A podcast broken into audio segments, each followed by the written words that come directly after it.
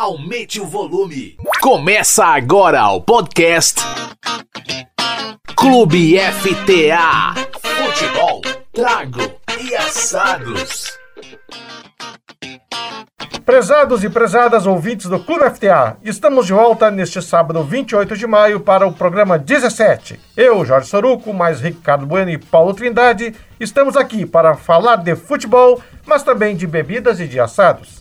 Sempre lembrando, os programas do Clube FTA vão ao ar primeiro no Coletiva Rádio, sempre aos sábados às 11 horas. Depois disto, você encontra todos os episódios no Spotify, onde sempre estão acompanhados de material adicional. Fica o convite também para curtirem nossos perfis nas redes sociais do Facebook, Instagram e Twitter, bastando digitar arroba Clube FTA. Destacamos ainda que nosso programa segue os protocolos de saúde referentes à Covid.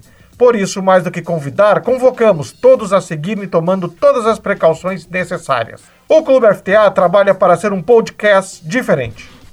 Nós não queremos apenas ouvintes. O objetivo é apresentar materiais diferenciados, trazendo muitas informações e debatendo diversos assuntos com profundidade. É por isso que sempre dizemos: sintam-se em casa, puxem uma cadeira e vamos começar a conversa. Porque o Clube FTA Futebol Trago e Assados o mundo da bola com outro sabor já está no ar. Siga no Twitter, arroba Clube FTA. O mundo da bola, os tragos e os assados. Clube FTA. No programa 17 do Clube FTA, vamos conversar com Vinícius Fernandes, jornalista gaúcho de 31 anos que trabalha na ESPN em São Paulo.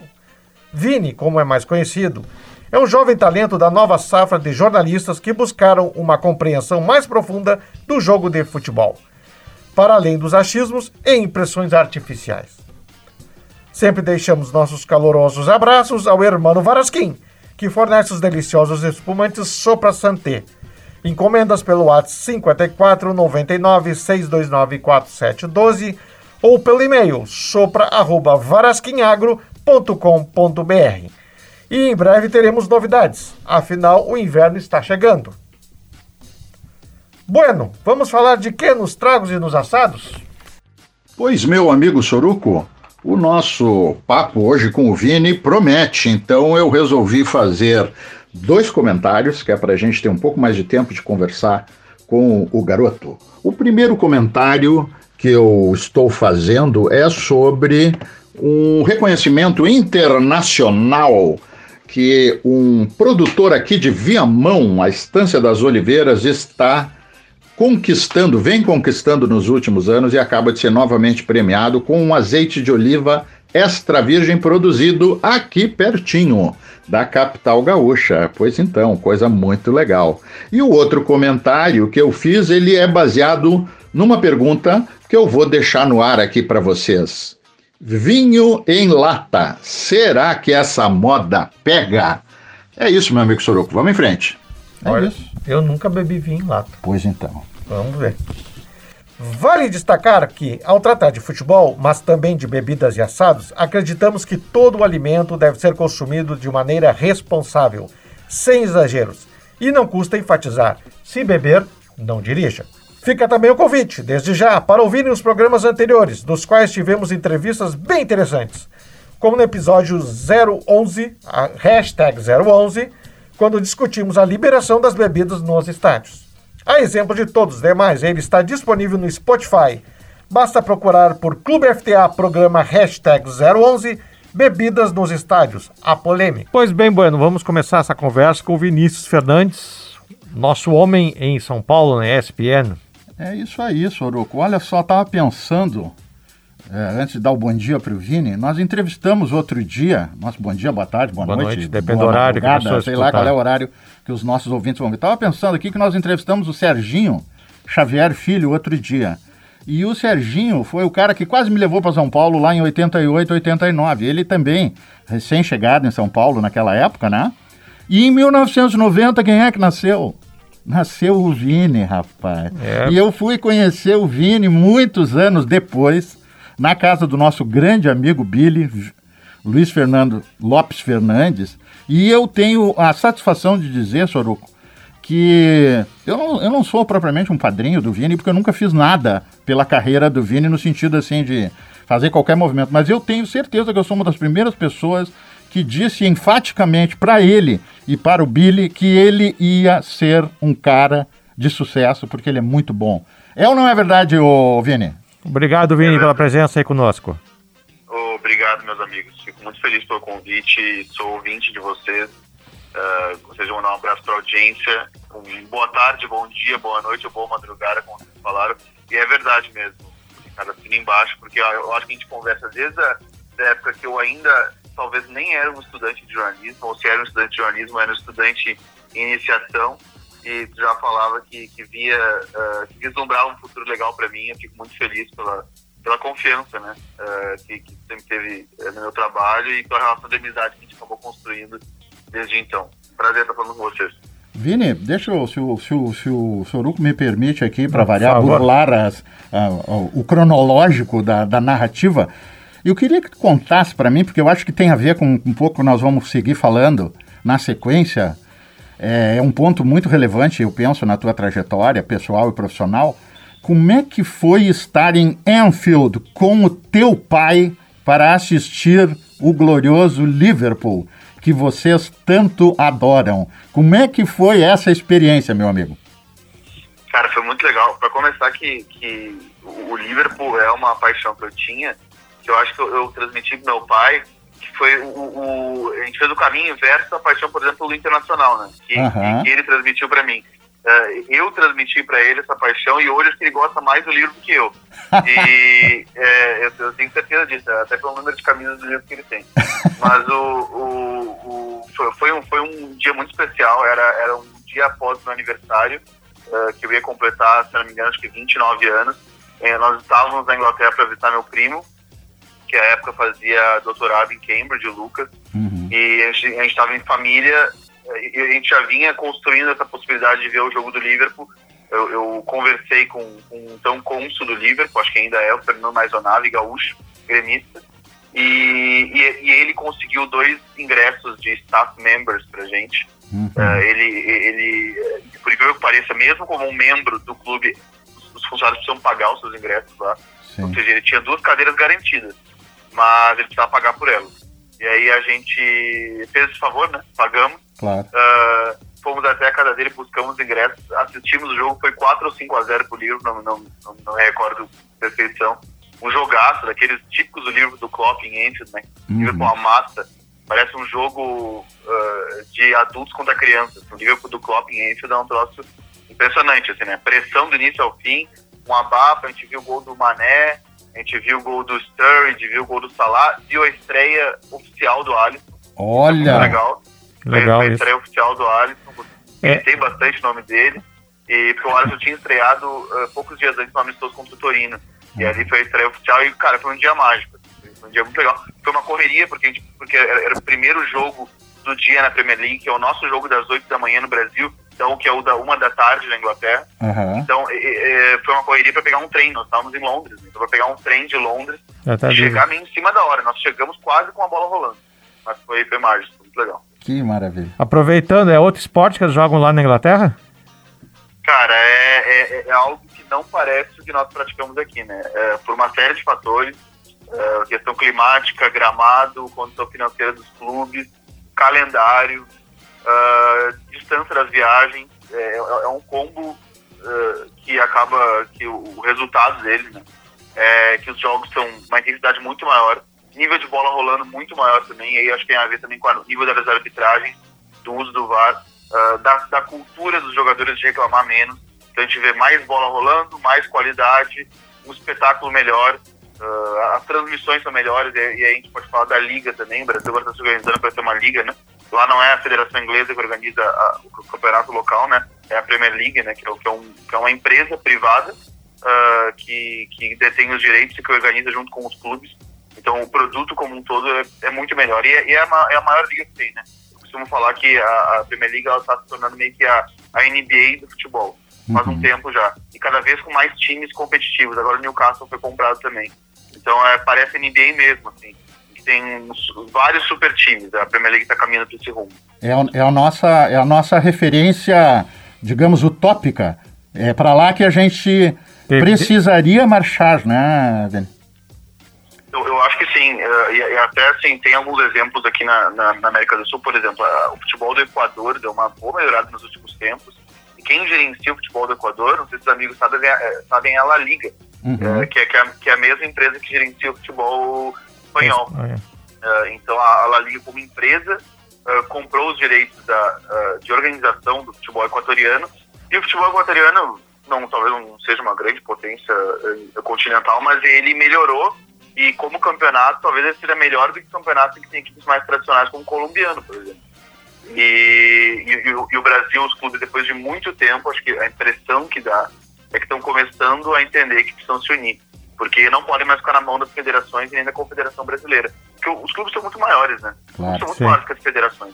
E os mas, clubes têm um poder de barganha muito grande. Mas tu, organizar. Mas, mas, mas, tu, tu, Vini, tu acreditas, assim, a gente está quase chegando na nossa primeira marca de oito minutos, tu acreditas que é, com, essa, com essa estirpe de dirigentes que a gente tem no Brasil, tradicionalmente, né, isso é, inevitavelmente irá mudar, eu não sei em que ritmo, mas tu acha que eles, eles conseguirão é, ter maturidade para chegar a um bom termo, tipo assim, bah, não dá para o Flamengo ganhar 10 e o, e o, e o Internacional ganhar 1, mas também não dá para o Inter ganhar 5 igual o Flamengo. Tu acha que eles vão conseguir chegar a um entendimento em nome do coletivo, do conjunto? Não é meio utópico isso, assim, no sentido de impossível mesmo e não de referência? Eu, eu acho que já foi mais utópico do que é. A última, a primeira reunião que eles tiveram hum. uh, uh, mostrou que estava bem longe das, das áreas serem aparadas. E aí teve um momento muito, muito curioso, né? Uh, o, o, a presidente do, do Palmeiras, Leila Pereira, saiu falando: não, tá quase tudo criado, só falta assinar. E aí, em seguida, acho que cinco minutos depois, saiu o Petralha, eles entrevistaram a Petralha e falou assim: olha, só ficar assinado com eles, vão montar uma liga de seis clubes. Uhum. Então, assim, uh, existe um discurso de divergência bem grande entre, entre, os times. Tem o Atlético Paranaense, como sempre, encabeçando uma, uh, uma um grupo de clubes de menor expressão, dá para dizer assim, que não são chamados uh, 12 grandes ali, uh, querendo, barganhando por mais, por mais dinheiro, mas uh, esse, esse, maior grupo aí, encabeçado pelo Flamengo, pelo Palmeiras, está cada vez com mais adesão, né? Inter e Grêmio, por exemplo, já aderiram. E, e eu, acho que, eu acho que há uma tendência, uh, Ricardo, respondendo, uh, em eles se organizarem dessa vez, que vai pegar no bolso. Uhum. E, e, eles vão cada vez mais começar a ver que, que eles vão ganhar mais dinheiro se se organizarem do que se eles deixarem a organização na mão da Federação Brasileira. Pois é, Vini, vamos agora fazer uma paradinha, um pit stop, vamos para os vestiários e já voltaremos para. Aí vamos saber um pouquinho, contar um pouquinho quem é o Vini, a história do Vini no próximo bloco. Já voltamos. O mundo da bola, os tragos e os assados. Clube FTA. Futebol, trago e assados. Hora de falar de trago. Amigos e amigas do Clube FTA, Estamos chegando com mais uma dica de bebidas no nosso Clube FTA, Futebol Trago e Assados. Hoje a gente vai falar de uma, digamos assim, novidade que está chegando no mercado, que são os vinhos em lata. Eu não sei se vocês já repararam aí nas gôndolas do supermercado, é, que tem saído, tem tido uma boa visibilidade ao menos, um vinho argentino chamado Cordeiro com Piel de Lobo. Esse vinho Malbec, é, que está aí na faixa dos 50, 50, 50 e poucos reais, também está sendo apresentado na versão em lata. É, latão, na verdade, 473 ml.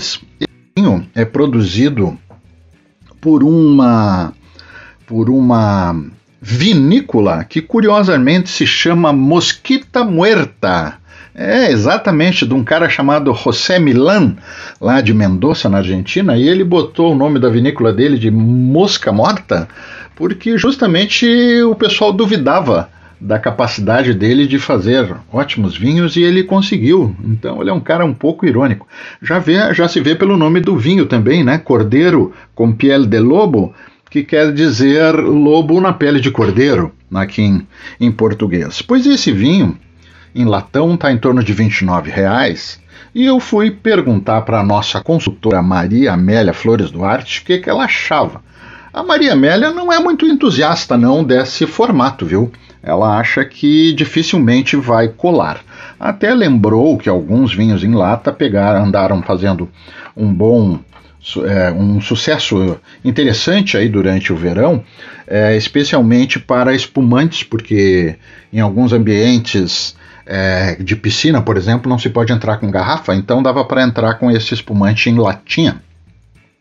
Uh, mas ela não parece muito entusiasmada. Já eu conversei também, de outra parte, com o meu amigo Luiz Fernando Lopes Fernandes, o Billy, que é um grande apreciador de vinhos, não é um enólogo, obviamente não está no nível da Maria Amélia, mas gosta bastante, aprecia vinhos de buena cepa, como ele, ele mesmo diz, e o Billy deu de presente para a irmã, que normalmente é, toma vinho sozinha, ele deu um, um, um, presenteou com esse cordeiro com piel de lobo em latão, 473 ml. A irmã tomou e gostou, degustou, achou que é um vinho muito bom e é numa quantidade adequada para ela que bebe sozinha. Muito bem, aí eu fui atrás de outras informações, eu tinha aqui armazenada uma matéria sobre a Loving Wine, que é uma startup, é uma, uma empresa nova de 2021 aqui do Rio Grande do Sul, 2020, se eu não estou enganado, eles fabricam, estão fabricando vinhos em lata, em seis versões diferentes, né?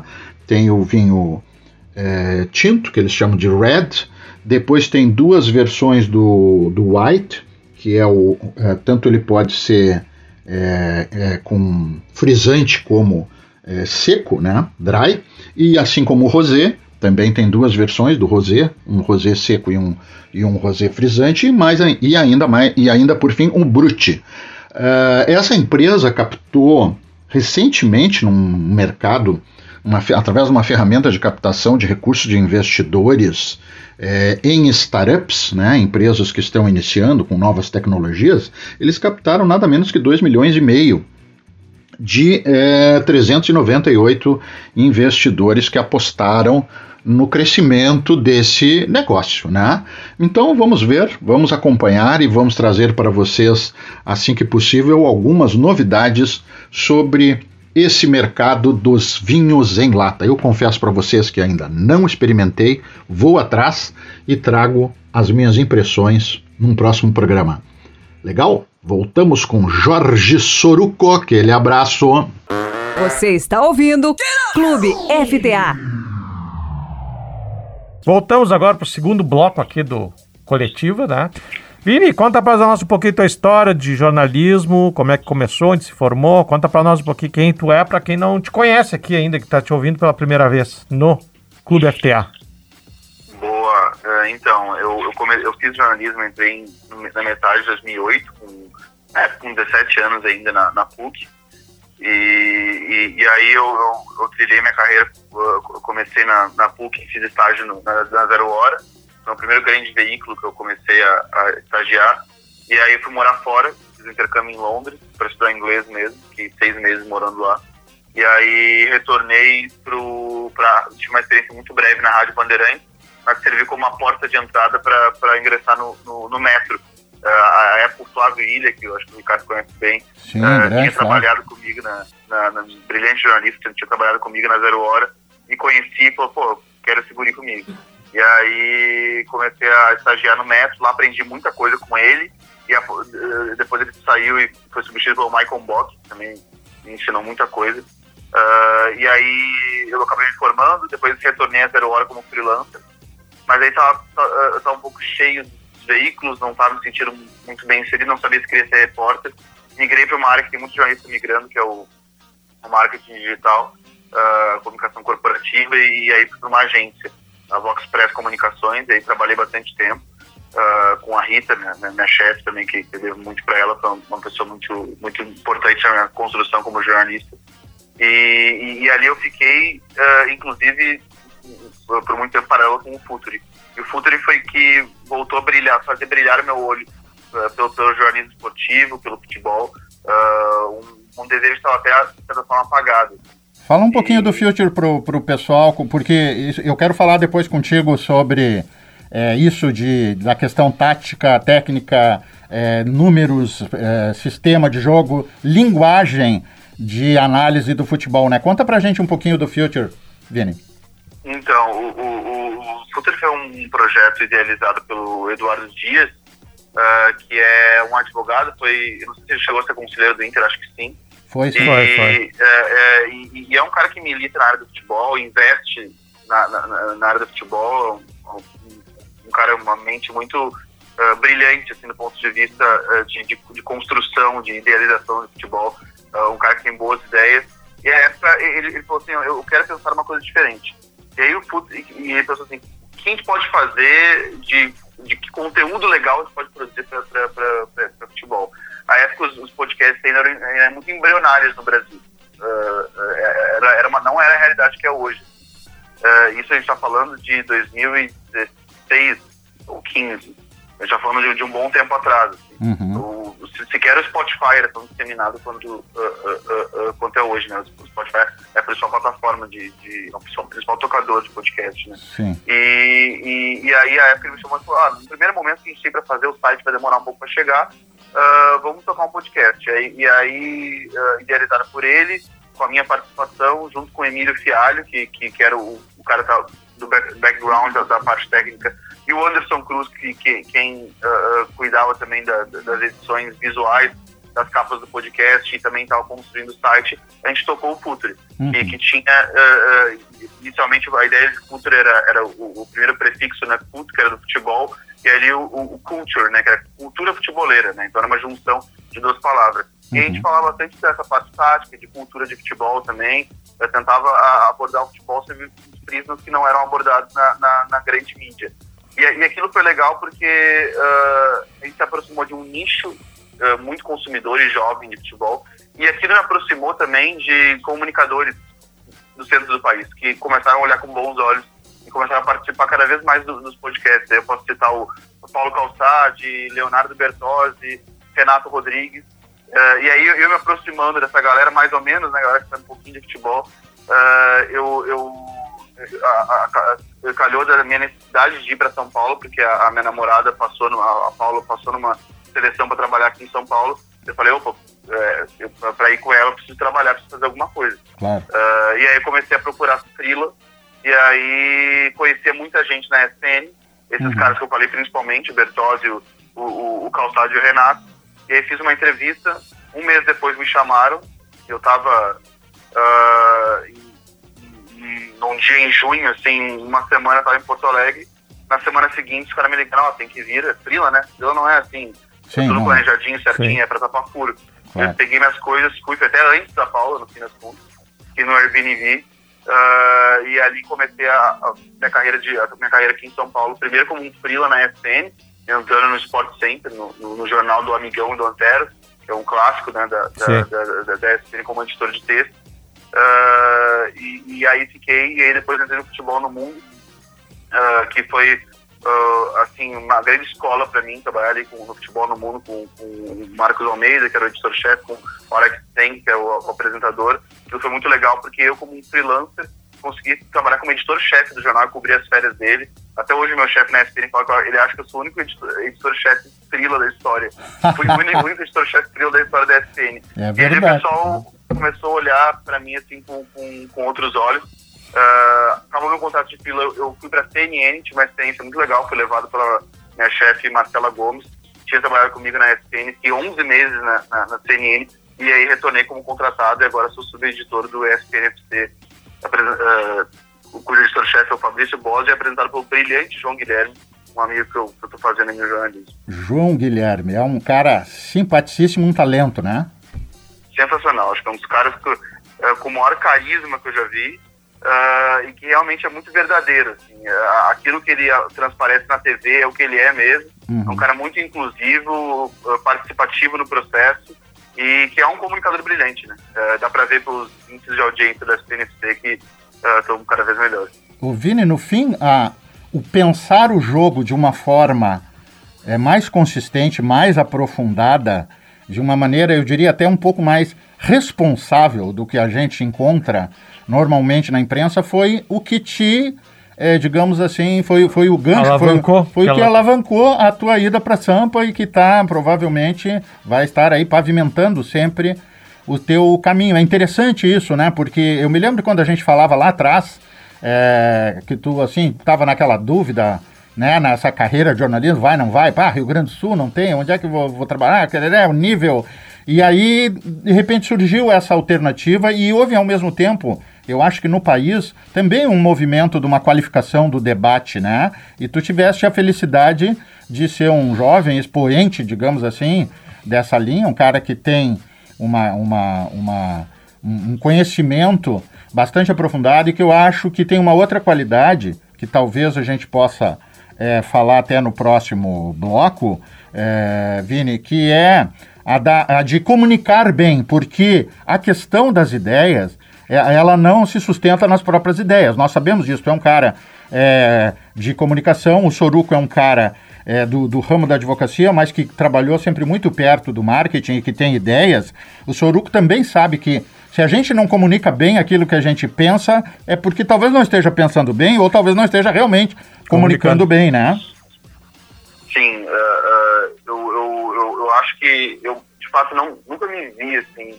Uh, depois de um tempo trabalhando na Zero Hora, trabalhando no Mestre, na Rádio Bandeirantes, e trabalhando muito pouco com, esporte em si, eu, eu nunca me vi assim, muito feliz trabalhando com esporte no Rio Grande do Sul, sendo bem sincero. Assim. Uhum. Uh, às vezes que eu tive experiência, eu nunca me senti muito bem inserido. Uh, e eu nunca me senti tão à vontade para fazer jornalismo esportivo quanto na SPN.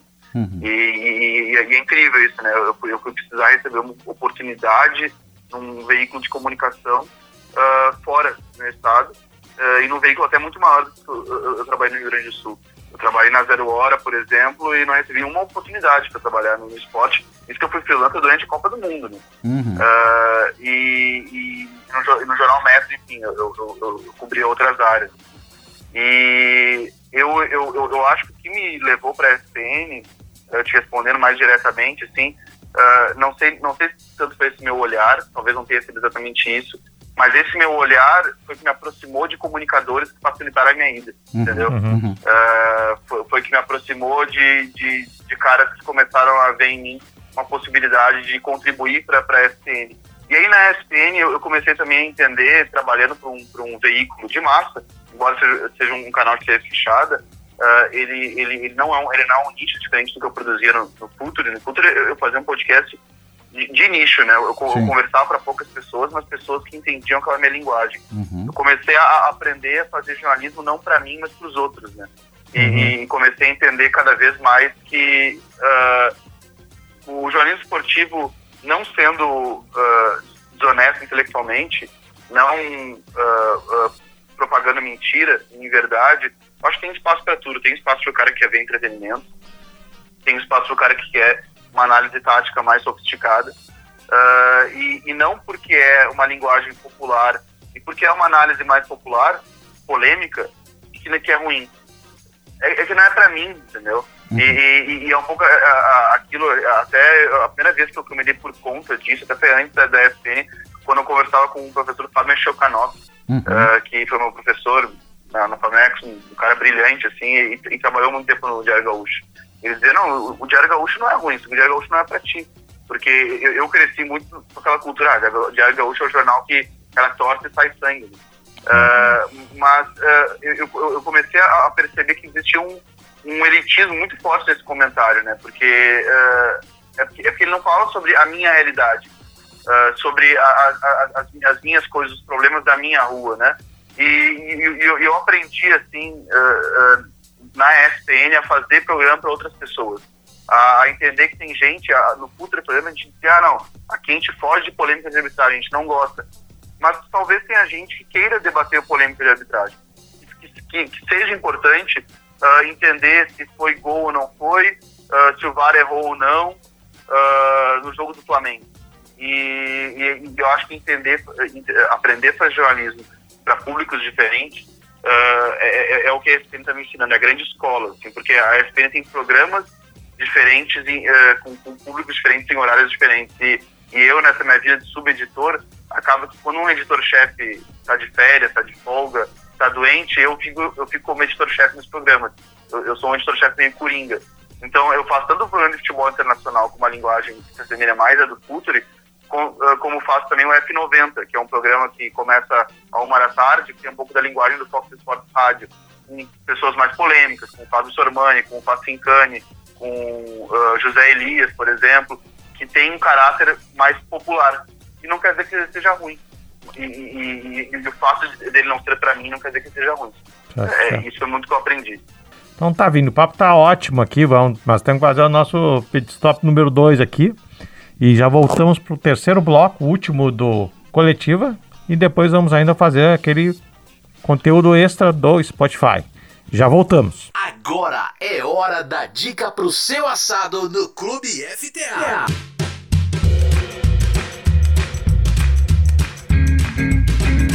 Pois, meus amigos e amigas do Clube FTA, estamos chegando com aquela nossa dica sempre especial sobre o mundo dos assados. E por que estou dizendo mundo dos assados?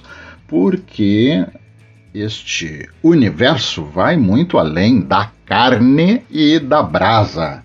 Já falamos aqui sobre verduras, frutas é, diferentes, já falamos sobre carne de é, frango, de ovino, de, de, é, de suíno, então esse universo é grande. E a gente tem que falar também dos acompanhamentos, né? Então, o meu papo com vocês hoje aqui é sobre um elemento muito importante dos acompanhamentos, que é o azeite de oliva.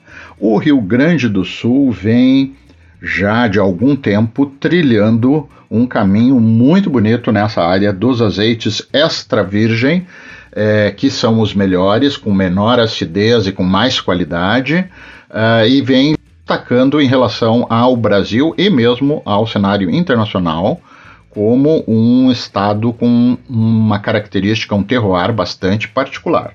Ah, o número de produtores vem aumentando, as safras crescem ano a ano e a qualidade dos nossos azeites também. Pois eu queria falar de uma de um produtor ou de uma marca que vem é, é, surpreendendo no universo dos azeites é, de oliva extra virgem, que é a Estância das Oliveiras, que pertence, está dentro do complexo da Quinta da Estância, aqui pertinho de Porto Alegre, em Viamão, a 18 quilômetros da capital gaúcha. Pois a Estância das Oliveiras é um projeto que resulta da visão é, que o, o, o, seu Lucídio, que é um dos criadores da, da, da, da Quinta da Estância, junto com a sua esposa, há 30 anos atrás. Né? O seu Lucídio é, teve agora, com as oliveiras, a questão de 15, é, menos de 20 anos, também uma visão de que era possível plantar oliveiras ali na região de Viamão, que não está definitivamente na metade sul, que é considerado o, o espaço, o território é, ideal para cultivar oliveiras, né? que é onde tem, se, tem a maior concentração de produtores do Rio Grande do Sul. E aí o seu Lucídio acreditou nisso e foi em frente, e de maneira que ah, os azeites Estância das Oliveiras vêm sendo reconhecidos não só nacional como internacionalmente. Agora mesmo, no mês de maio, o, o, o, os azeites, cinco azeites diferentes da Estância das Oliveiras, receberam prêmios num, numa, numa competição nos Estados Unidos, que é considerada uma das mais importantes é, é, do mundo, e também na Itália. Né? Nos Estados Unidos é um concurso realizado em Nova York, que premiou um blend exclusivo e o blend signature da Estância das Oliveiras. Ambos receberam é, medalhas nesse, nesse concurso. Uh, uh, e na Itália, que tem o EVO, que é um dos mais famosos do mundo, realmente um dos mais relevantes é, nesse segmento, o Arbequina, o Blend Signature, o Blend Los Dos, o Blend exclusivo e o Coroneike, que são todas é, é, diferentes é, é, como que eu vou dizer para vocês, são diferentes tipos de, de azeite que são produzidos de acordo com a, a, a, a azeitona, né? Com a sua. Uh, eu não sei se o termo certo seria uh, espécie, ou tá me faltando o termo aqui, certo? Mas enfim, o azeite coroneik é feito com esse tipo de azeitona, o azeite arbequina, e cada uma delas tem uma característica diferente. Então a Estância das Oliveiras está fazendo aí uma festa em cima dessa conquista, que é realmente muito importante, muito significativa, e como eu disse, ela está dentro de um universo, é, de um empreendimento que há, lá em 1992 é, foi visionário também, surgiu na época da Rio é, 92, com toda uma proposta de é, valorização e de educação ambiental, que é a Quinta da Estância, também um dos que se destacou em várias iniciativas pioneiras no Brasil no turismo é, de didático, de, de com, com, com pedagógico, enfim, né? E agora é, o seu Lucídio e os seus filhos estão é, à frente dessa iniciativa do cultivo de oliveiras, inclusive com há algum tempo já com um lagar próprio. O lagar é o, o, o digamos assim, o a estrutura industrial para processamento das azeitonas, das olivas. Né? Antes eles faziam essa parte da industrialização e envasamento com uma outra empresa terceirizada e já faz algum tempo eles estão com um lagar próprio que pode inclusive ser visitado ali na quinta da estância. Então eu sugiro para vocês que procurem a Estância das Oliveiras aí nas redes sociais, né? É, Estância das Oliveiras é, sem o acento circunflexo no, no Instagram e no Facebook Estância das Oliveiras Oficial. E parabéns ao seu Lucídio e à sua patota lá da Quinta e da, da Estância das Oliveiras por essa brilhante conquista. É um azeite maravilhoso para temperar aquelas aquela cebolinha, aquela salada de tomate que você for fazer, ou a salada de batata, ou para colocar por cima do queijo coalho e botar um pouquinho de orégano, enfim, azeite de oliva, meus amigos. Ah, importante para botar em cima do daquele lombinho um pouquinho antes de servir e mais o queijo ralado, é um, uma harmonização maravilhosa.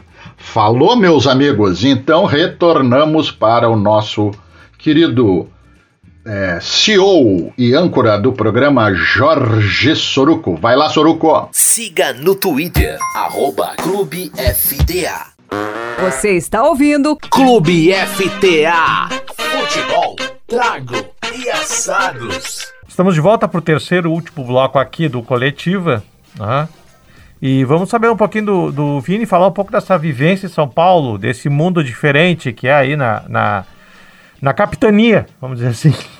Ô Vini, deixa eu colocar uma coisa. É, na, na, na, época em que eu estava, digamos, um momento parecido com o que tu estás hoje, era bem complicada assim, a questão da adaptação. Né? A gente falou um pouco com o Serginho sobre isso. É, tinha, uma, tinha um reduto, uma galera é, gaúcha que ficava sempre muito perto uns dos outros, sabe? Tinha o, o Vavá, o Álvaro Magalhães, eu acho que é o sobrenome do Álvaro, do Vavá, não me lembro mais, a Ângela Sander, o Serginho, é, quem mais estava por aí? Agora não vou me lembrar, tem mais uns três caras aí, ou talvez o, o Gabriel Grossi, que eu acho que foi quem levou o Serginho para lá. E tinha uma coisa assim, meio de, de, de gueto, sabe? Os caras alugavam uma casa enorme é, lá nos, nos jardins com é, mesa de sinuca, piscina, e saía no final de semana atrás de cerveja. Ah, tem uma cerveja diferente, nem era artesanal que se falava na época. Isso eu estou falando de. Eles achavam que tinha Serra Malte e... para vender, eles não É, é, exatamente. Tinha umas coisas parecidas com a Sim. Serra Malte de Sampa, né? Sim. Que a gente ia buscar lá no bar do Fulaninho lá. Isso é 1990 o fenômeno das cervejas artesanais começa um pouco depois, né? É, o próprio Dado Bir é de, é de 95 aqui no, no Rio Grande do Sul. Então tinha isso, Vini, de a gente ir procurando e tinha o restaurante. Quer dizer, o cara ganhava muito bem, a maioria ganhava muito bem, mas se sentia assim, meio solitário, meio, meio desgarrado, sabe? Meio na, na, naquela melancolia da distância do Pampa e acabava compensando com um nível de vida que apesar de ganhar bem para na comparação com o Rio Grande do Sul, na verdade não era tanto assim, mas tinha um pouco essa coisa de como se fosse fugir da realidade, né? Se inebriar um pouco, não não não se inebriar no sentido é, negativo. Como é que tu tá te sentindo aí? Tu foi com a tua namorada, é um pouquinho diferente, né? Ou, na verdade, tu acabou de dizer que foi um pouquinho antes.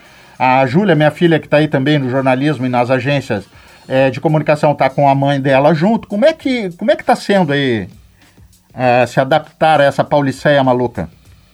Então, a, a, parte do ganhando bem, eu não sei se concordo, mas o, o não, brincadeira da parte, assim, eu não tive, assim, o problema de adaptação, o fato de ter, como tu frisou, chegado com a minha namorada, fez uma diferença grande, eu acho, uh, porque é uma cidade muito mais gente, num ritmo muito, muito diferente do, de Porto Alegre, mas eu não tive problema de adaptação Uh, eu, eu, vivi uma realidade parecida em Londres, eu sei que é diferente, que era intercâmbio, era menos tempo, uhum. mas eu acho que isso me deu uma vacinada né, nesse negócio de muita gente, de metrô, uhum. de gente falando vários idiomas que tem em São Paulo direto, isso. Uh, e, e, e, eu sou um cara que eu gosto muito de São Paulo, eu adoro São Paulo, eu, eu gosto muito do ritmo de São Paulo, gosto muito das possibilidades culturais, gastronômicas da cidade, uh, e eu não tive problema para me adaptar, cara. É, é, incrível, assim, o pessoal fala assim, ah, como é que tá foi difícil, não foi.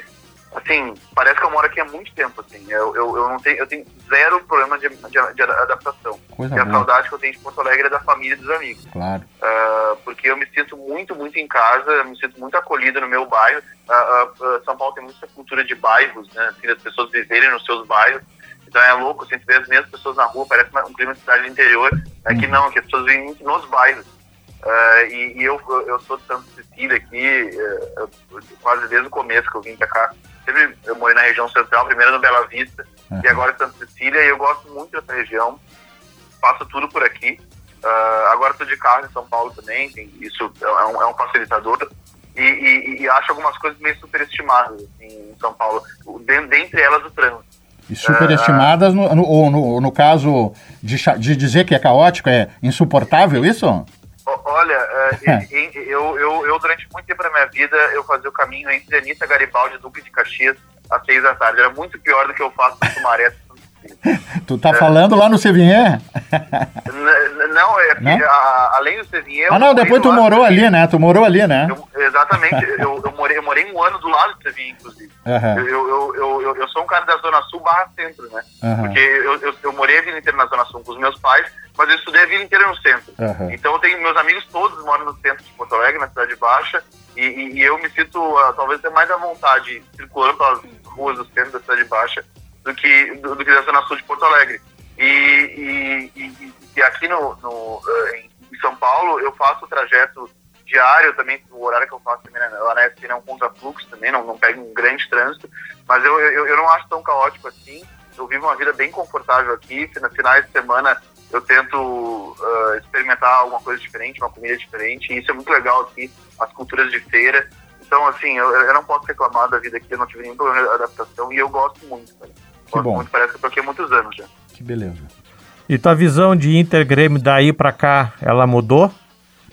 Ou, ou então, é nesse contato, talvez, com o pessoal, ouvindo, estando mais perto, digamos, do que os teus colegas, ou que a mídia, de maneira geral, fala é, a gente relativiza ou, ou não, não? Então, uh, uh, sobre a minha relação, eu, eu, me tornei mais colorado do que estava aí, né? Hum. Porque eu, eu acho que eu me permiti esse coloradismo não trabalhando no, Rio Grande do Sul e também eu acho que é uma maneira de me conectar à minha terra. Então, tem até um grupo de amigos do Paredão Colorado, que é um, que é um grupo de gaúchos que é, é, é, o, é o dia da semana, às vezes do mês, que eu tenho para comer uma carne, trocar uma ideia com a galera que vem do mesmo lugar que eu. Então, uh, acaba que eu me tornei um pouco mais colorado. Sobre a visão daqui, cara, o futebol gaúcho vive um momento, assim, que eu tenho dito para os caras, até participei da, na, no programa na Guaíba na última semana agora, vive um momento meio melancólico, assim. Hum. Uh, e, e, não é nem só de, da fase dos dois clubes, um está na segunda divisão, outro está no momento meio claudicante, querendo se achar ainda, mas de mobilização das torcidas, cara. Eu vejo um momento meio. Eu, eu, Apático, eu assim, amorfo. É, é. Mor, mórbido, eu acho. É. Eu, eu, eu, não gosto de negligenciar a palavra depressão, né? Ele é bem depressivo, mas eu não gosto muito dessa essa palavra eh, tem o um fim patológico. Eh, então, assim, é um momento meio mórbido, meio cabisbaixo do futebol gaúcho que nem as torcidas estão comprando, cara. O Inter recentemente fez uma promoção de ingressos, jogo contra o Havaí, vinha de três vitórias, não conseguiu botar 30 mil pessoas no estádio. Uhum. E aí eu, eu, eu, eu, comentei esses dias aí, eu falei, putz, eu vi Inter Corinthians Brasil, parece um freezer. A torcida do Inter caiu de pau em cima de mim no Twitter. Mas assim, eu, eu, vejo isso na torcida do Inter e do Grêmio também. O Grêmio lutando contra o rebaixamento no ano passado, depois de ser punido, uh, teve a, a, volta da arena, o Grêmio ainda podia reverter a situação dele, era difícil, mas podia reverter a situação. Jogo contra o São Paulo, uh, no meio de semana, não estava frio nem nada. Uh, o Grêmio não conseguiu botar mais de 30 mil pessoas na arena, cara. Não, isso é inadmissível. O Grêmio lutou contra o rebaixamento. O Vini... Quem viu a mobilização na torcida do Grêmio em 2005 é surreal, velho. Ô Vini, deixa eu te, te interromper um pouquinho. Nós temos que ir para o nosso quarto bloco, que aí a gente vai ficar mais tranquilo. Mas só uma perguntinha. Tu, tu viu... Tu viste uma postagem do Rodrigo Adams no Twitter sobre a arena? Não vi. Ele, amigo, ele, não vi. Pois então, eu, tô, eu sei que o Rodrigo é, é teu contemporâneo, digamos assim, teu parça. O Rodrigo botou lá, me surpreendiu, o Toruco até viu, ah, né? Vi, vi. Não, ele está propondo, assim, pensar na possibilidade de jogar num outro lugar em que a torcida possa ter uma presença mais efetiva, sair da arena. Por, tu vê que coisa mais maluca isso? Quer dizer, é, é, ele está detectando esse fenômeno que tu estás detectando, né? E, e propondo, quem sabe, que o Grêmio jogue em outro lugar. Bah, que coisa mais é, é, é doida isso, né? Ou seja, a mim passa uma, uma, uma mensagem meio de desespero, entende? Quando um cara como o Rodrigo chega para dizer isso, é porque ele não sabe mais o que, que vai se fazer para chamar a torcida para apoiar o tricolor, né? Tá certo. É, não, é, é, uma, é, é uma situação que parece meio desesperadora mesmo. É, do, do, clube mal, precisando da torcida, e a torcida não compra. Eu sei que tá fazendo frio no Rio Grande do Sul, mas a gente olha uh, outras torcidas no Brasil e assim tem exemplos do Sudeste a, a Nordeste das torcidas comprando uh, o, o, a, a, briga dos clubes, indo aos estádios, fazendo festas lindas. A gente olha no Rio Grande do Sul uma frieza. Então, assim, como gaúcho mesmo aqui em São Paulo, isso me entristece bastante. Vini, vamos falar vamos. mais sobre isso no nosso quarto bloco do Spotify. Vamos, vamos, vamos, vamos, uh, vou te agradecer primeiramente aqui neste bloco, que é o último do Coletiva Rádio. Obrigado, agradecer a tua presença aqui conosco, a tua disponibilidade de estar aqui conosco via telefone com os estúdios Gaia aqui em Porto Alegre.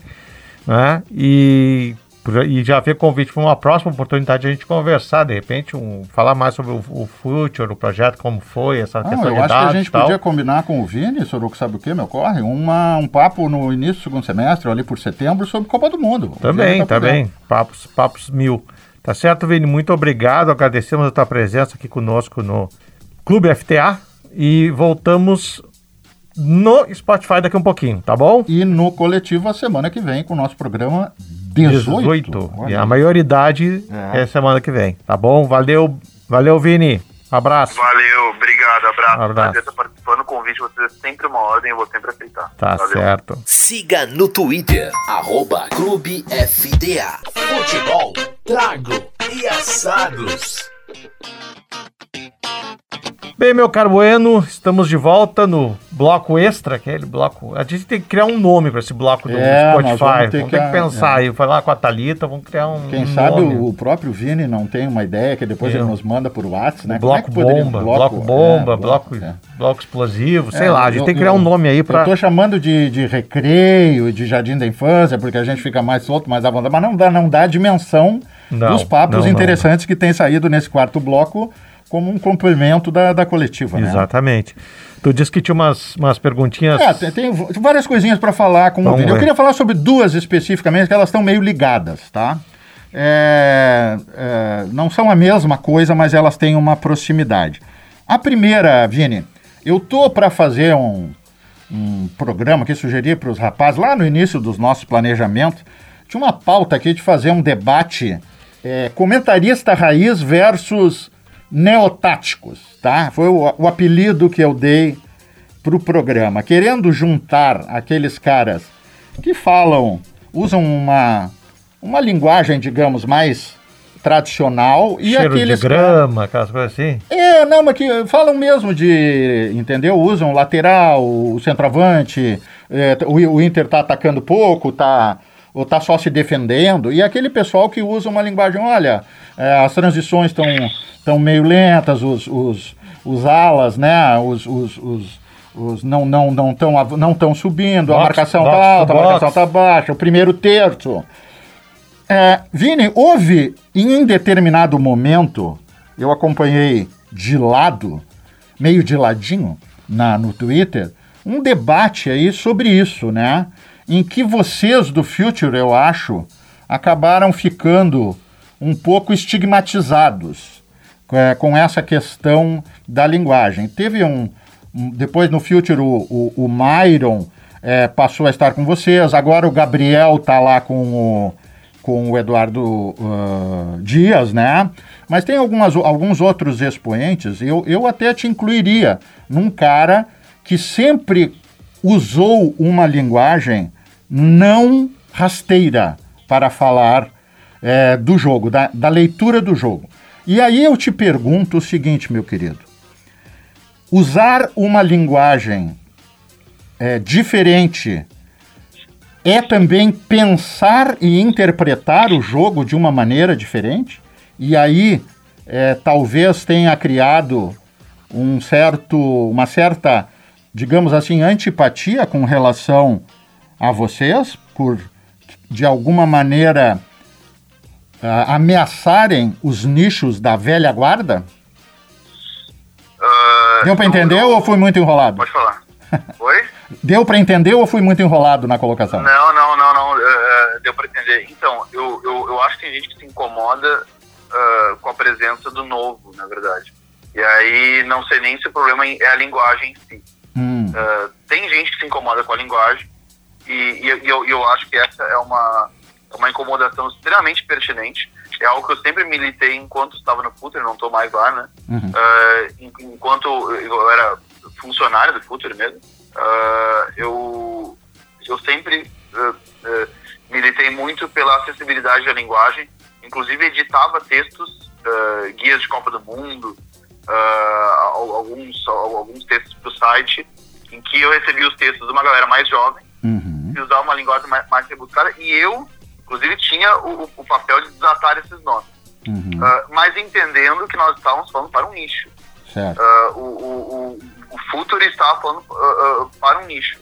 E eu nunca, eu, eu, eu, eu sempre achei, achei um pouco pretencioso o negócio de assim, eu vou te ensinar como ver futebol. Eu, eu, eu, eu nunca tive essa pretensão. Hum, Eu, eu, eu, eu sempre achei isso extremamente pretencioso, acho, acho ah, ah, prepotente, acho, acho um troço arrogante. Eu Uhum. nunca ah, ah, pensei em ensinar ninguém a ver nada. Eu, quando faço as análises, seja em podcasts, aqui, nas participações que eu tenho na, na, na rádio ou no Twitter, eu tento eh, implementar a minha visão para o público que já me escuta também. E, e às vezes, ah, quanto mais a gente acessibiliza a linguagem, mais a gente amplifica esse público. né? E, então eu, eu sempre, eu sempre acreditei, acreditei nisso. E, e tudo depende para quem está falando. Ah, é, é- é o- é o é que eu falei no, no, acho que no nosso segundo bloco. uhum, Ah, quando ah, eu, eu, ah, eu, eu tô assistindo o F90, que é o programa da, da uma da tarde na, na, na SPN, eu sei que os caras não vão falar em terço final nem compactação. certo. Agora, se eu assistir o Linha de Passe, que cola com os jogos, e que tem os comentaristas mais experientes da casa, eu sei que ali vai estar uma, uma análise mais rebuscada, que eles vão falar de compactação, de terço final, de amplitude, e parece que são programas diferentes em canais diferentes. Ou melhor, parece que são canais diferentes, mas não são, são só programas diferentes. Sim. Inclusive, eu comentei isso esses dias com um, comentari com um comentarista da casa que é da linha de passe, meu vizinho aqui, o Vitor Birner, um amigo. E eu falei, cara, eu tava escutando a linha de passe num dia que eu fiz o F90, parecia que eu tava em dois programas diferentes. Não quer dizer que um seja melhor que o outro. Certo. São diferentes para públicos diferentes. Então, por isso que eu não consigo ver exatamente uh, um antagonismo. uh, uh, eles contra eu, uh, duas escolas diferentes, como se elas não pudessem conviver juntas. Tem gente que vai ouvir o, o, o, o, o sala de redação para trazer pro, pro jornalismo esportivo, e tem gente que vai ouvir o, o The Pitch Invaders com o Guto Ferreira, vai ouvir o, o, o The Pitch Invaders com o Leandro Zago, Uhum. ah, que, é, que é um cara mais da academia, ah, e, e vai gostar, vai se sentir contemplado. Acho que, inclusive, o, o legal da, da, da, da popularização da internet é a disseminação da informação, diferentes maneiras de, de se comunicar, diferentes linguagens e possibilidades de abordagem, né? que isso até uh, 15, 20 anos atrás não existia, né? Tinha só um jeito de se comunicar. Eu acho que isso também que, que pega nesses caras mais antigos, às vezes, uh, não é nem toda a questão da linguagem, mas o fato de que eles navegavam sozinhos e hoje eles têm companhia. Mas, Vini, tu não acha também. É, claro, tu já está aí há um tempo, mas tu sabe o que está rolando aqui na, na aldeia. Tu não acha que ainda assim a, a gente está carente de espaços que tenham um debate um pouco mais elevado no rádio? Porque o rádio ainda é uma presença muito forte, né? E se a gente for olhar, se tu tirar um ou dois programas da Guaíba, não sobra mais nada, cara, em que tu tenha um papo um pouco mais sério, responsável, menos galhofeiro, menos corneteiro. Cara, não tem nada. E a gente procura aqui não ser Sim. também arrogante, metido, né? É muito fácil é, tu jogar é, pedra no telhado vizinho. Agora nós estamos aqui chegando no nosso programa 18. É, né? Não sei se em algum momento não vamos virar vidraça. Tomara que a gente vire vidraça, porque daí é porque o pessoal está nos dando audiência. Mas assim, não te parece que a gente ainda está dois ou três degraus abaixo no sentido de ter na, na mídia mais convencional, né? Eu diria rádio, TV, é, programas um pouquinho mais é, é, de um pouquinho mais Elaborados. de seriedade. É, um pouco mais de, eu diria mesmo seriedade, né, é. Porque me parece que a questão é essa, não tem Nós muita aqui. responsabilidade. É um... Nós aqui, a FTA surgiu muito em função disso. Exatamente, é, é. Como é que tu vê isso, meu querido? Então, uh, eu, eu, eu, eu, não sei se o público uh, consumidor massivo de rádio está insatisfeito com o debate. Uhum. Será, será, que esse público está insatisfeito com o debate? Uhum. Isso, isso, isso, isso é uma questão que, que, eu, que, eu, que eu não sei exatamente, porque assim, essa, uh, esse, esse aumento de, da, da figura dos identificados nos debates, Sim. essa granalização maior que inclusive a Rádio Gaúcha, por exemplo, está buscando, a Rádio Gaúcha foi foi buscar cada vez mais pessoas identificadas para os debates. É. Uh, programas como Bola nas Costas, por exemplo, da, da Rádio Atlântica, né, do Grupo RBS, ganhando um espaço muito grande também, com um perfil mais de corneta. A Rádio Grenal investindo não só em comentaristas, mas em repórteres identificados. Uhum. Isso, isso, isso, isso, isso, isso é uma novidade. Canais uh, de, de comunicação cada vez mais uh, identificados. É o Voz do Gigante, é a Rádio Pachola no Grêmio, uh, é a Rádio Inferno, é a Rádio do Grêmio lá. Tem o, e... novo, como é então, o, o, que a gente já conheceu outro dia, agora recentemente, como é que é lá do Grêmio também identificado, que o Fernando Puma é é consultor, ah, é... Me deu branco, Pô, me deu branco aqui também o nome do... É um, é um projeto bacana, eles têm um, um, canal no, no YouTube bem interessante, assim, bem crítico. Apesar de identificado, estão sendo bem críticos em relação ao tricolor, né? Eu, eu, eu, fiz todo esse preâmbulo para dizer que eu acho que as pessoas, eu, eu, acho que o ouvinte médio, ele talvez esteja mais interessado hoje, uh, talvez menos num, num, debate naquele formato antigo, uh, e mais um debate uh, entre a sua comunidade. Entendeu? Uhum. Eu, eu, eu, eu, acho que essa lógica de bolhas da internet está indo para o consumo de jornalismo esportivo uhum.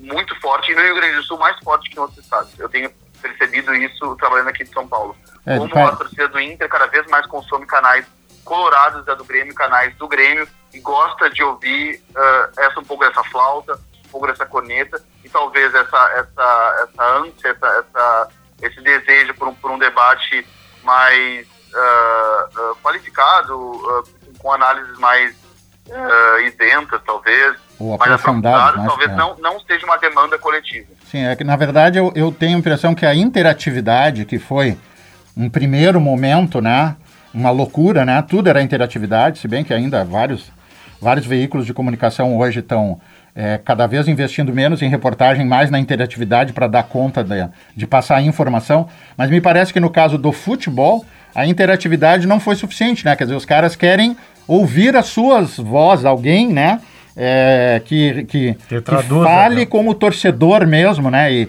e coloque, digamos, paixão naquele, no microfone, né? E não apenas uma, uma, uma análise mais é, racional, digamos, ou, ou realista, né? É, sim, eu, eu, eu, percebo bem isso, sim. Que, que as pessoas querem uh, ouvir uh, pessoas da própria bolha, né? E, e, e, dessa comunidade colorada, por exemplo. Eu, por muito tempo, ouvi muito, consumi muito esses, esses canais de Inter. Uh, depois de um tempo, comecei a, a, a, notar muita identificação política, às vezes, uhum. e isso começou a contaminar um pouco a análise deles, para mim, na minha opinião. Política, uh, política clubística, no caso, né? Dos movimentos isso, e tal. Isso, isso, política clubística. Uhum. Uh, e, e, então, comecei a, a, me afastar cada vez mais. E, e, e, o meu consumo é um consumo mais seletivo. Eu escuto muito rádio no Rio Grande do Sul, uhum. mesmo morando aqui. Uhum. Escuto quase que diariamente. Uh, justamente porque eu tento levar os nossos programas, justamente para a SPNFC, que é o que eu faço, uh, mais da pauta gaúcha. O João Guilherme gosta muito de falar de outros estados. Ele, ele, ele é um, acho que é um dos caras lá na, lá na SPN que mais briga por espaço para outros clubes. Uh, então, eu sempre tento levar, escuto também um pouco da Itatiaia para ver um pouco da situação dos clubes mineiros, uhum. que eu sempre passo uh, do princípio de que os clubes do, de Rio São Paulo uh, já tem torcedor suficiente no, lá na redação, já uhum. tem ponta suficiente, a gente sabe que, que, que, rola, porque a gente fala muito de Flamengo, né? A gente fala muito de Corinthians, São Paulo e Palmeiras, que efetivamente é o que dá mais audiência mesmo, de fato. e, e, isso até é uma percepção que eu, eu mudei aqui em São Paulo, né?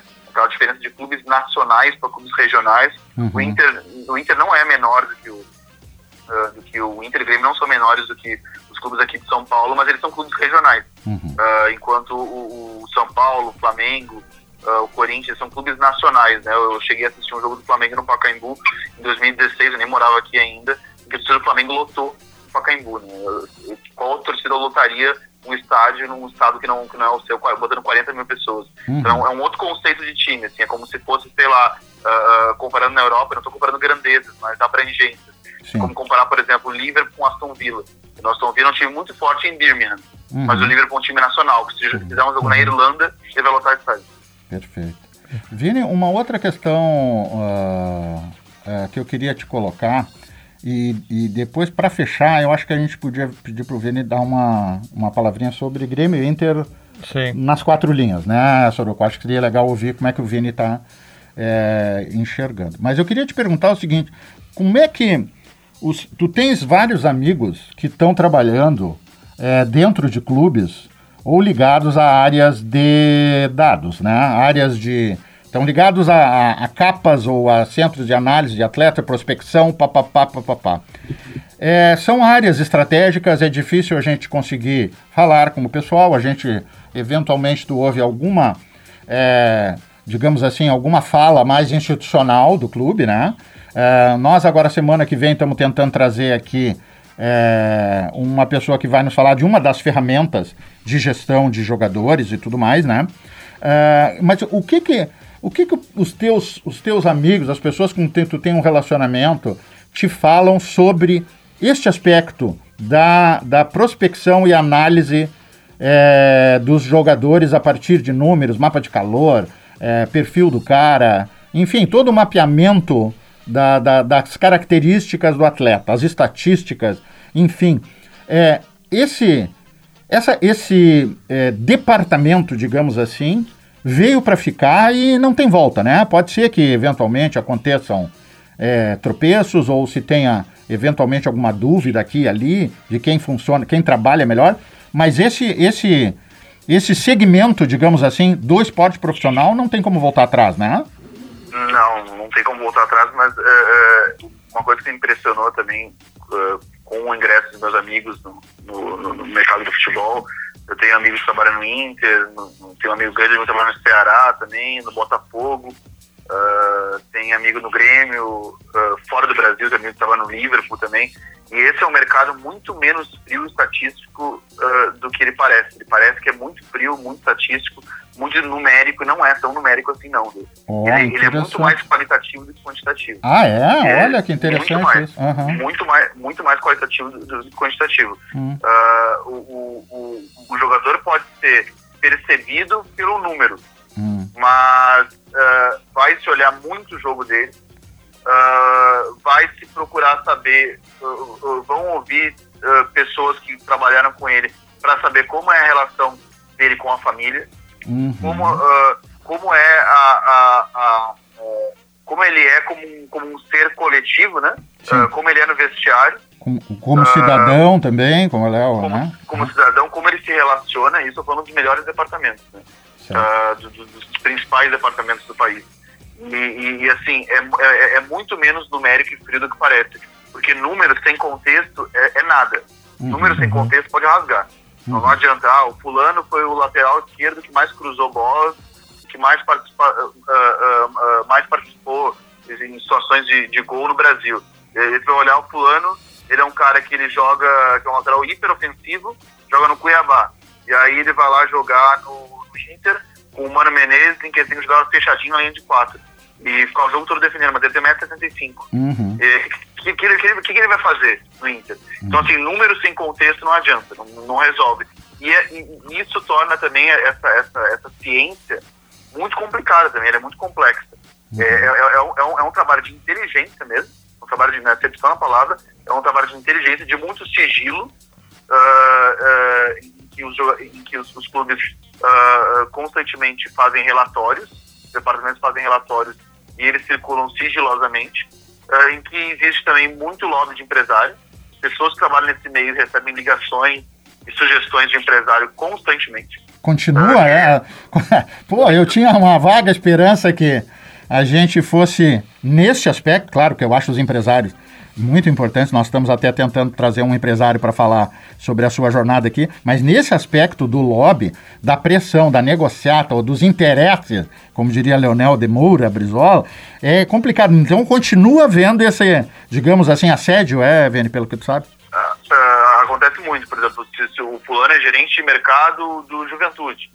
Uh, contato dele circulando no, no, Brasil. E tem, e tem a gente que quer fazer o quê? Quer botar os jogadores no, no, no uh, uh, naquele time. Uhum. Então, então, o que acontece? O cara sabe que o Juventude precisa de um primeiro volante de estatura, uhum. o cara vai lá e tem a lista de jogadores dele que ele quer empregar também, né? Ele quer ganhar, e quer ganhar a, a, comissão com o negócio. Uhum. Então ele vai lá e fala, oi, fulano, tudo bom? Eu tenho o Ciclano, Ciclano e tal, que são muito bons e o cara faz a propaganda dos jogadores dele, que podem ser bons ou não ser. Uhum. Inclusive, existem uh, hoje agentes que têm os seus departamentos de análise de desempenho, uhum. porque que o agente tem uh, analistas a serviço dele para identificar carências nos times.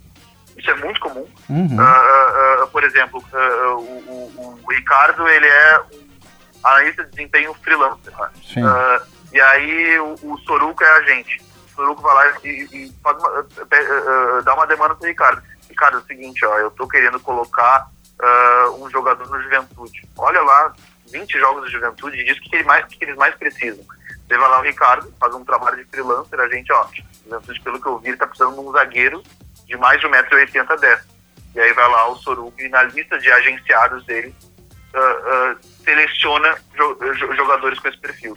Então, ele é, um, ele, ele, é um mercado que tem muitos interesses, é interesses, né, como, uhum. como, uh, como dizer, uh, uhum. na verdade, quem, quem uhum. falava interesse era o Maluf, eu acho, né? Não, não, o Brizola, Brizola, os interesses da Globo. É. Não, é, o Maluf também tinha uma Talvez a minha entonação tenha ficado, é. mas quem usava o interesses com, mas, com acento era o, era o Brizola. Mas vamos ouvir agora, assim, finalizando, o Vini falando de Inter e Grêmio, como é que ele está vendo isso. É, só assim, só para... É, Vini, muito interessante essa tua colocação, olha, achei interessantíssimo e, na verdade, cada vez mais eu me convenço que essa expressão ciência de dados, ela talvez tenha que ser trocada para inteligência, né?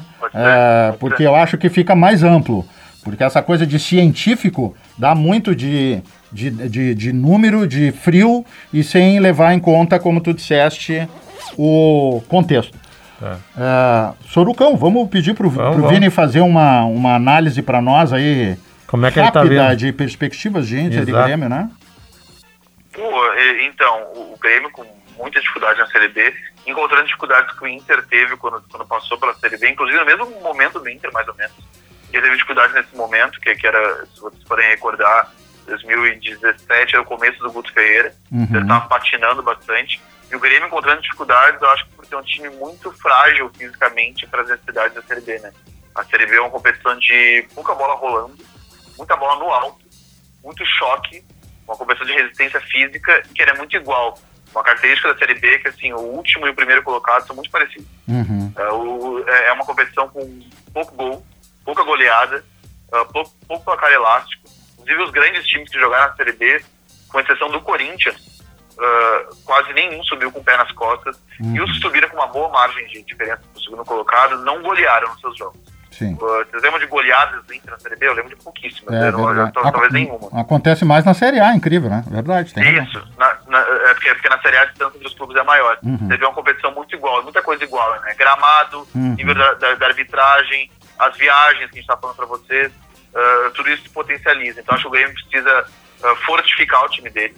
Uh, ele estava especulando aí quando a gente está gravando o, os retornos do Tassiano uhum. e do, do Guilherme, que, uhum. que, que, que, é um atacante da base do Grêmio, Guilherme que artilheiro, de artilheiro da Série B pelo esporte. Acho que são dois caras que poderiam dar uma, uma, uma, uma boa resposta. O Grêmio precisa de um choque de realidade.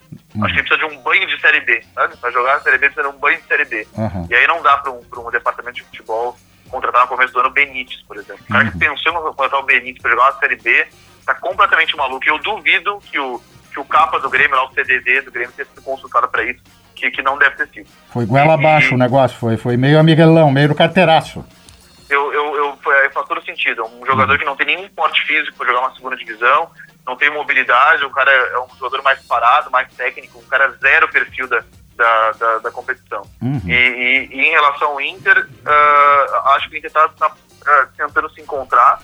Acho que ele, o Mano Menezes foi a melhor escolha de treinador da gestão Barcelos. Talvez o, os, os melhores acertos da gestão Barcelos talvez tenham vindo nesses últimos três meses, que é a contratação do Paulo Tuori, do Mano Menezes e do William Thomas. Uhum. O Inter, eu acho que hoje ele tá, uh, uh, ele tem estofo no futebol. O futebol do Inter hoje tem estofo. E para o Inter fazer as mudanças necessárias que, que, que, a gestão Barcelos queria implementar, em termos estruturais, que, que, que, demanda mais tempo, que a gente vai ver os resultados a longo prazo, ele precisa ser respaldado por resultados a curto prazo no futebol. Então ele precisava pegar, ele precisava ser mais pragmático. O grande erro da gestão Barcelos, para mim, foi o pouco pragmatismo ao pensar em futebol desde o seu início. Uhum. Eu acho que agora ela está com mais pés no chão, uma, uma perspectiva melhor. Eu acho que o Mano é um, é um, é um bom treinador, sempre defendi o Mano, sempre foi, inclusive, uma voz quase solitária de defesa a ele. Acho ele um bom técnico, a despeito das coisas que ele pensa da vida. Eu acho ele, eu acho ele um bom treinador. E, e eu, eu acho que, embora esteja empatando muito, acho que Inter vem produzindo bem ofensivamente, até me, até me surpreendendo, que os times humanos normalmente têm mais dificuldade para produzir ofensivamente. Acho que Inter vem produzindo e concretizando poucas situações de gol. E aí acho que tem a ver com o fato de que falta talvez um, um camisa 9 mais, uh, uh, mais goleador mesmo, mais goleador, e também uh, um, um, zagueiro mais fino. Acho que depender do Rodrigo Moledo, de 34 anos e e algumas cirurgias é, um, é meio temerário. Está empatando com viés de vitória e não com viés de derrota, digamos assim, é. né? É, total. O jogo, o jogo contra o Cuiabá, que, que, uhum. que é o mais recente, a gente está gravando na terça-feira, antes do, do, do, jogo do Inter com, o é, 9 de outubro. O, o, Inter fez o jogo com o Cuiabá, em que ele ficou com a mais no final do jogo e tem um lance que é, é, é um claro lance de afoito, né?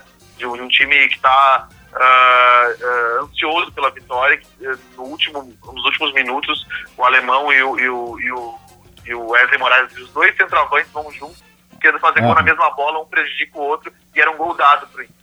E assim como esse jogo teve Inter e Havaí, que o Inter teve muito perto de ganhar também, Uh, o próprio Inter Guairinha no Paraguai, que ficou com a mais e poderia ter vencido. Inter Juventude, que o Inter foi o pior jogo para mim do, do Mano Menezes, mas o Inter estava vencendo até o minuto final. Então o Inter teve muito mais perto de seu, seu, seu empate, com, que a vitória esteve mais uh, próxima do que o contrário. Vini. Vamos encerrando então aqui. Muito posso, obrigado. Posso fazer a ultiminha? Uau, uau. Ultiminha. Não, mas é a ultiminha. Vini, qual é o teu sonho? Tu, quer, tu queres te tornar, como eu acho que vai acontecer, um dos maiores comentaristas de futebol do Brasil? Ou tu tu tá curtindo trabalhar na cozinha, nos bastidores, ser editor e tal, como eu, por exemplo, foi o, o caminho que eu escolhi. Qual é o teu, qual é o teu projeto? Eu, eu quero primeiro me consolidar no que eu estou fazendo hoje, como, como editor-chefe. Eu gosto de pensar o programa. Eu acho, e, eu acho que eu estou mais perto de pensar o programa sendo editor-chefe do que sendo comentarista. Então eu, eu gosto primeiro de pensar o programa. E aí, quem sabe, no futuro, mais consolidado nessa, nessa posição, poder comentar que é uma coisa que sim, eu tenho vontade de fazer um dia na vida. Então, tá. Muito bom. Podemos encerrar agora, então. Parabéns, meu querido. Olha, no que depender da nossa torcida, do nosso apoio aqui, é só uma questão de tempo. Certo, Jorge Soruco? Certo. Vamos encerrando, então, agora de verdade, né? Não é o bloco extra. Tá? Muito obrigado, Vini, pela disponibilidade de falar conosco nessa, nesse dia. E no sábado aqui estamos sempre aguardando a, o, os nossos ouvintes para para poder apreciar essas, essas conversas que a gente tem tido. É verdade. O Vini, tu vê que é um cara da jovem geração, um talento aí, né, Soruco, que vem trazer conteúdo, né, e olhar complementar e diferente para os nossos ouvintes. Acho que a missão está cumprida. Tá certo. Parabéns, Vini. Um abração, meu querido. Até Abraço. breve. Obrigado.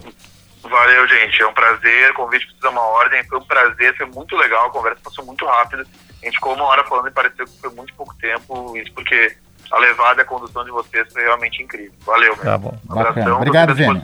Valeu. Abração. Tchau. Pois bem, depois dessa conversa com o Vini, vamos fazer o encerramento do nosso programa de hoje. Gostaríamos de lembrar do grande apoio dos vinhos Sopra, que fornecem os ótimos espumantes Sopra Santé para os brindes com os nossos convidados após as gravações. Encomendas pelo WhatsApp 54 99 629 4712 ou pelo e-mail sopra@varasquinagro.com.br. Clube FTA Futebol Trago e Assadas. O mundo da bola com outro sabor volta semana que vem com seu programa número 18. Tchau. Você ouviu? Transmissão da motorizada. Ai, mais um sábado tranquilo. Ah, hoje eu não vou trabalhar, vou fazer esse meu chimarrãozinho aqui e vou. O que, que eu vou fazer? Tenho que fazer a feira. Vou lá no, no, no, no sujinho pegar minha carne para ver o churrasco do fim de semana. Não é, não é mais aquele churrasco, mas é alguma coisa assim que a gente sempre põe ali para fazer um cheiro da, da graxa na, na churrasqueirinha. Deixa eu ver o que, que eu vou fazer. Oh! Clube FTA! Cara, Clube FTA! Tô no horário, 11 da manhã. Bah, perfeito! Mas eu escuto no, no, na coletiva rádio ou eu espero e vou lá no Spotify? Cara, porque o Spotify também tem umas partes que tem a mais, né? Mas aqui no, na, na coletiva rádio é direto, de, aqui é, é uma sensação diferente. Ai, ai. Deixa eu pensar. Não, vou aqui na coletiva rádio mesmo, vou escutar aqui. Vou escutar os guris do Clube FTA. Cara, eu, eu, eu. Sabe que assim, ó, pá, episódio 17, meu. Cara, eu implico assim com os guris, assim, eu, é que eu sou muito. Uh, que, crítico, né? Eu sou muito crítico. Mas eu, eu, eu gosto do cara, o, o Suruquinho, o Suruquinho, cara, eu gosto do Suruquinho comandando ali. Ele toca as picape ali pelo jeito ali, ele, né? E o Bueninho, cara, Bueninho, ah, Bueninho, Bueninho, cara, o Bueninho é demais, cara, o Bueninho, cara, eu gosto muito do Bueninho. Ah, tem o, o cara aquele também lá, o Paulinho, Paulinho Trindade, que eles chamam ali, né, cara, é, mas, cara, o Bueninho, o Bueninho é tudo, mano. E bate-papo com o Vini Fernandes da SPN. SPN ou SPM? Ah, não, eu tô bobagem. Uh. Cara, o, o cara, o Vini, cara, é um dos, dos jornalistas de esportivos da nova geração. O cara é muito bom, cara. Bah, ô Bueninho, ô Suruco, cara, vocês estão bem, hein, cara. Quem é que tem essas relações tudo aí, cara? Esse é muito bom. Cara, eu, eu gosto da. Eu, eu, eu, eu, eu não consigo assistir porque na minha casa aqui, às vezes, eu não pega direito aqui, porque tem o gato, né? O gato. Gato. Miau, miau, miau a SPN, esse canal aí, eu não consigo, às vezes ele não pega, mas eu, eu cara, eu conheço aqueles caras, aqueles caras são tudo, bah, os caras são tudo das, das antigas da boa, cara. Bah, cara, eu, eu sou apaixonado pelo, pelo, pelo Antero Greco. Cara, o cara é muito gente boa, tinha aquele gordinho que os dois ficavam de palhaçada no Sport Center, né? Cara, dava show, dava show. O Vini trabalha com eles. Ah, ô, ô, ô, ô, ô, Surco, não tem como a gente ir lá pra SPN, lá levar vocês aí pra SPN. Eu acho que vocês estão. Botar o Bueninho lá naquela mesa, o que, que tu acha? Hein? Cara, o Vini torce pro Liverpool.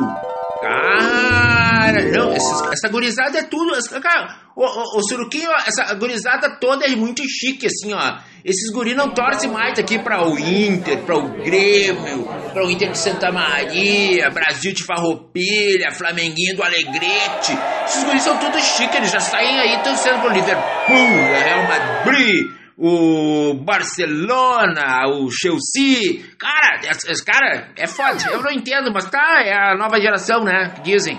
Um guri lá, o meu filho lá também diz. O guri que diz que é meu filho, ele também fala isso.